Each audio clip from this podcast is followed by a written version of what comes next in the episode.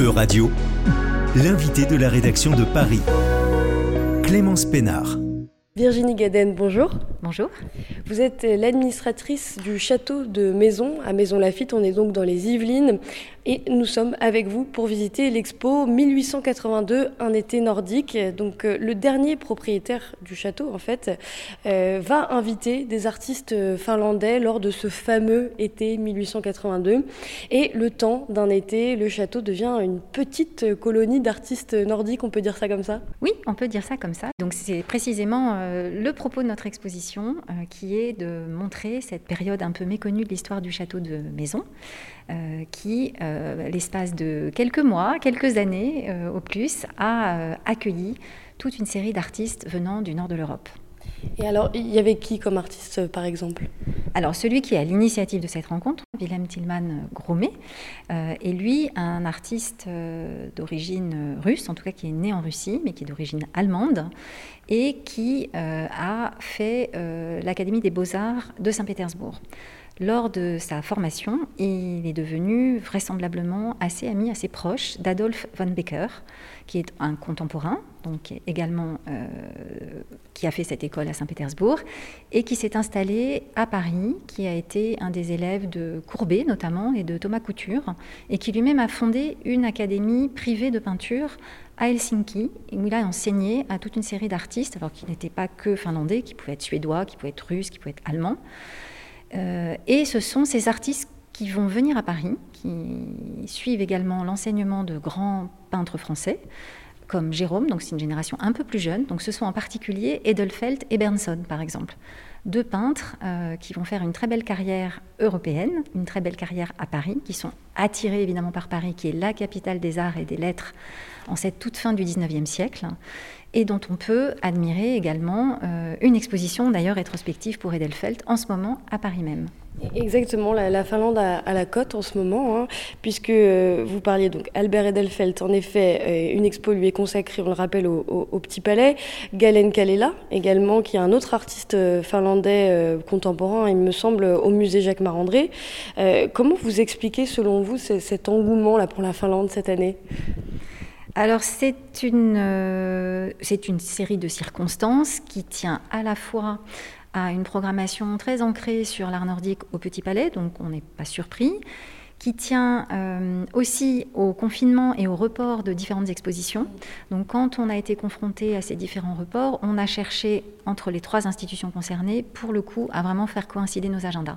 C'est-à-dire que l'exposition euh, Galen Kalela, euh, dont la commissaire d'exposition n'est autre que la commissaire d'exposition de, de, notre projet ici au Château de Maison, donc Laura Gutmann, a permis de faire le pont entre ces deux, euh, entre ces, entre dans ce calendrier.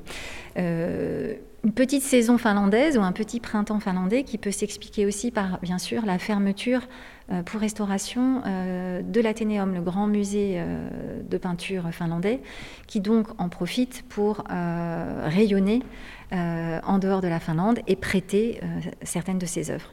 Voilà, d'où cette triple coïncidence. Super, alors on, va faire un petit tour avec vous au premier étage, euh, je crois, pour justement voir quelques-unes de ces œuvres de ce fameux été 1882. Alors, vous nous parliez bien sûr de ce propriétaire, hein, Willem Tillman Gromet. Est-ce qu'on peut revenir au commencement, expliquer un peu euh, voilà, le, fait qu'il c'était un collectionneur? Oui, alors euh, Gromet est à la fois un peintre, et un collectionneur parce qu'il est l'héritier d'une grande fortune familiale. Son père, euh, je l'ai évoqué tout à l'heure, euh, était d'une famille, euh, enfin la famille de son père était d'origine huguenote, donc ils sont d'origine française. Ils ont fui la France au XVIIe siècle et ils sont remontés vers le nord de l'Europe, notamment aux Pays-Bas ainsi que dans le nord de l'Allemagne. Installés à Brême, ils ont fait pas mal d'affaires avec notamment la Russie. Et puis à un moment donné, le père de Gromet, qui euh, euh, avait d'ailleurs été engagé dans l'armée napoléonienne, hein, euh, a décidé de faire des affaires à Saint-Pétersbourg et s'est installé à Saint-Pétersbourg. C'est pour ça que Gromet est russe, mais il ne s'en revendique jamais. Et il se fait d'ailleurs appeler de différents prénoms. Quand il est en France, il se fait plutôt appeler Guillaume que Willem. Ou Vassili, voilà, qui sont les trois prénoms qu'on lui, connaît. Donc Willem Tillman Gromet, dès très jeune, manifeste une passion et un certain talent pour la peinture et il ne reprendra jamais les affaires de son père, qui vont être gérées par des cousins. Et son père va lui laisser toute l'attitude pour se former à la peinture. Au décès de son père en 1869, Gromet va finalement faire le chemin inverse de celui de ses ancêtres, c'est-à-dire qu'il va probablement faire une étape en Allemagne pour poursuivre sa formation de peintre et puis s'installer à Paris. Et toute, la fin de sa, de sa vie, en fait, entre 1869 et 1900, il aura toujours euh, un atelier à Paris au pied de la butte Montmartre. Il va en changer à plusieurs reprises, mais voilà, il réalise une forme de rêve. Et il va hériter de la grande fortune de son père qui va lui permettre, outre ce voyage en France, de voyager en Europe en compagnie euh, notamment d'amoureux du patrimoine et de savants. Donc on rencontre dans l'exposition euh, un personnage important dans l'histoire de la conservation et la sauvegarde des monuments parisiens et franciliens qui est Auger de Lassus, qui est membre de la commission du Vieux Paris et de la Société des Amis des Monuments Parisiens. Donc on peut peut-être supposer que c'est aussi par cet intermédiaire, cette rencontre et le milieu que fréquente Gromet, qu'il va à un moment donné avoir l'idée d'acquérir ce château. Parce que ça, on ne sait pas exactement quel va être son motif, quel va être le phénomène déclencheur, mais c'est un amoureux du patrimoine, c'est un amoureux de la France. Ce château est à vendre en 1877, il a les moyens de l'acheter, il l'achète. Alors on, sait qu'il ne va pas s'y installer euh, en permanence, et probablement il réfléchit à ce qu'il pourrait faire de ce château. Il est intimement convaincu que seuls les artistes sont euh, les mieux à même d'apprécier ce chef-d'œuvre de l'architecture française. On n'a pas beaucoup parlé du château de Maison, mais c'est un château qui a été construit donc, dans le premier tiers du XVIIe siècle par François Mansart, donc un grand architecte français. Euh, et c'est euh, d'ailleurs probablement son chef-d'œuvre qui reste intact aujourd'hui, puisqu'il y a eu un certain nombre de châteaux qui ont été détruits. Et puis il y a eu des œuvres aussi inachevées. Donc aujourd'hui, on peut profiter de cette magnifique architecture euh, de Mansart au château de Maison. Donc Gromet en était intimement conscient.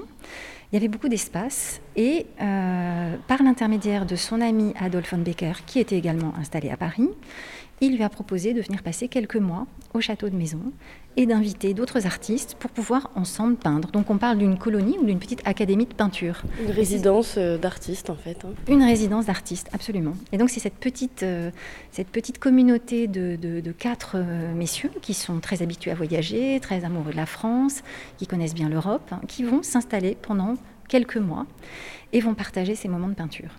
Et il n'y aura pas de femmes artistes, par exemple?